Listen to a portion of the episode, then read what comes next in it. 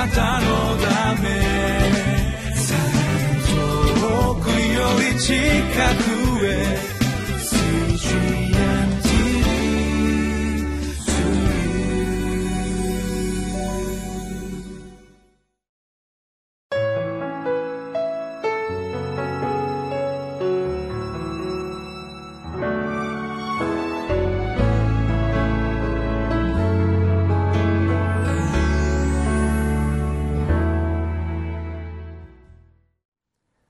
皆さんこんにちは。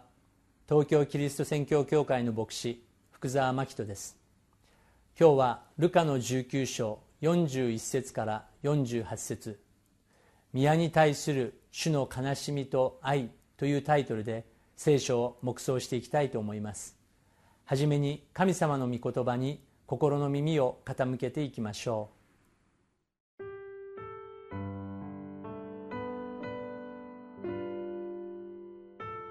ルカの福音書19章41節から48節エルサレムに近くなった頃、都を見られたイエスは、その都のために泣いて言われた。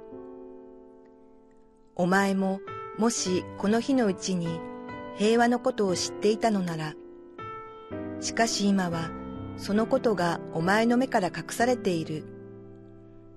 やがてお前の敵がお前に対して類を築き、周りを取り巻き、四方から攻め寄せ、そしてお前とその中の子供たちを地に叩きつけ、お前の中で一つの石も他の石の上に積まれたままでは残されない日がやってくる。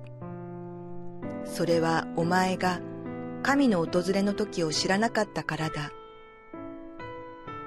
宮に入られたイエスは商売人たちを追い出し始め、こう言われた。私の家は祈りの家でなければならないと書いてある。それなのにあなた方はそれを強盗の巣にした。イエスは毎日宮で教えておられた。祭司長、立法学者、民の主だった者たちはイエスを殺そうと狙っていたが、どうしてよいかわからなかった。民衆が皆熱心にイエスの話に耳を傾けていたからである。皆さんの大切な人が涙を流されているところを見たことがあると思いますその涙の理由は何だったでしょうか？今日私たちが一番大切に慕う主イエス・キリストが涙を流されているシーンが出てきます。41節42節です。エルサレムに近くなった頃都を見られたイエスはその都のために泣いて言われた。お前ももしこの日のうちに平和のことを知っていたのならしかし今はそのことがお前の目から隠されている。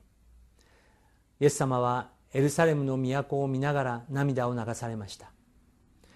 今日この日のうちにあなたが平和のことを知っていたのならば今平和が与えられているのは当たり前なことではなく神の守りと恵みと恩寵によってなされているということを知りなさい。しかしそれにもかかわらず人々は宗教には熱心でありましたがその心は神様から離れていました。そのことがあなたの目から隠されているためだとイエス様はおっしゃられました。イエス様が今私たちの国日本を見られたらどのように思われるでしょうか？また私たちの家族教会また私たち自身を見られた時にイエス様は喜んでおられるでしょうか？それとも泣いておられるでしょうか？43節44節。やがてお前の敵がお前に対して類を築き周りを取り巻き四方から攻め寄せ。そしてお前とその中の子供たちを地に叩きつけお前の中で一つの石も他の石の上に積まれたままで残されない日がやってくる。それはお前が神の訪れの時を知らなかったからだとイエス様は語られました。実際にこのことがイエス様が語られた40年後 AD70 年にエルサレムに実現しました。ローマの軍隊が押し寄せてきて60万人以上のユダヤ人が虐殺されて完全にエルサレムは崩壊されました。私たち日本も今私たちが平和で暮らせるのは当たり前ではなくいつまでも続くのではなくただ創造主の神様の恵みによって私たちにも水が与えられ空気が与えられこの平和が守られているのだと感謝を捧げなければいけません。まずそのためには教会が祈らなければなりません。当時の宮教会の状況はどういう状況だったのでしょうか。45節です。宮に入られたイエスは商売人たちを追い出し始めと書いてあります。当時の宮は商売の巣まるで市場のようになっていました。羊や牛や鳥を生贄に心から準備して捧げるというよりもまるでコンビニエンスストアに行くようにその場で簡単に買い形上での生贄が捧げられていました。献金のための両替人もそこで儲けることができるほどでした。イエス様はその宮を見られて心を痛められました。46節こう言われた私の家は家は祈りの家でなければならないと書いてある。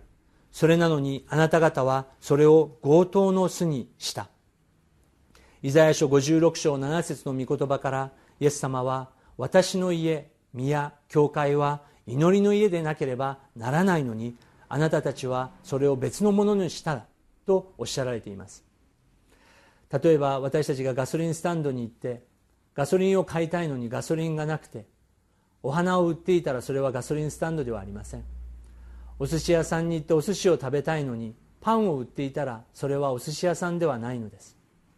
それでは教会に行った時に人は何を求めるのでしょうか。祈りです。私たち日本の教会に今祈りが満ちているでしょうか。朝は夜はどうでしょうか。月曜日から金曜日まで祈りの霊性が満ちているでしょうか。47節。イエスは毎日宮で教えておられた。祭司長立法学者民の主だった者たちはイエスを殺そうと狙っていたが。祈りと同時に大切なのはイエス様の御言葉であります。その日からイエス様は宮で神の御言葉を教えておられました。今日私たちが教会で祈りの霊性を回復させるために人を裁くのではなく祈っていない人を裁くのではなく私自身ができることは何でしょうか？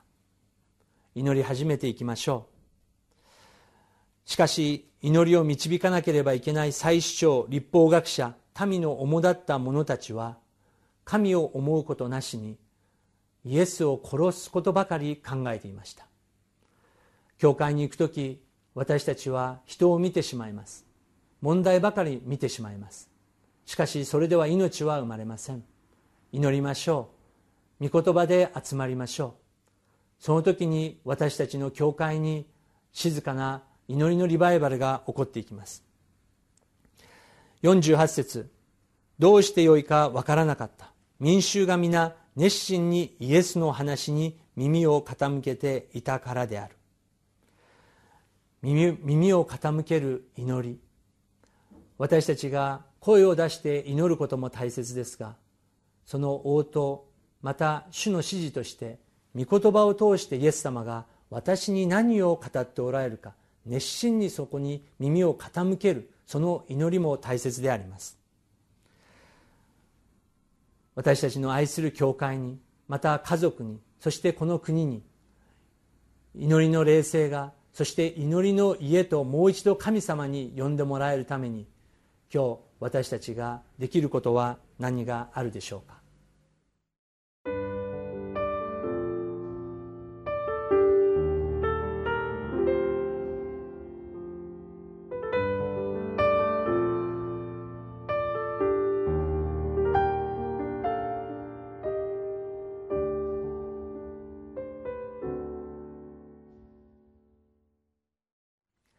私たちの神様が私たちの国を教会を今も見守ってくださっています。その神様に祈りを捧げていきましょう。最後お祈りいたします。全能なる神様イエス様が私たちの国を私たちの教会を見られた時にイエス様あなたの目には私たちの教会はどのように映っているでしょうか。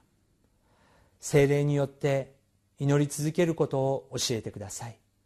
私たちの民族にあなたに謙遜に祈ることを教えてください。主イエス・キリストの皆を通してお祈りいたします。アーメン。あなたのため遠くより近くへ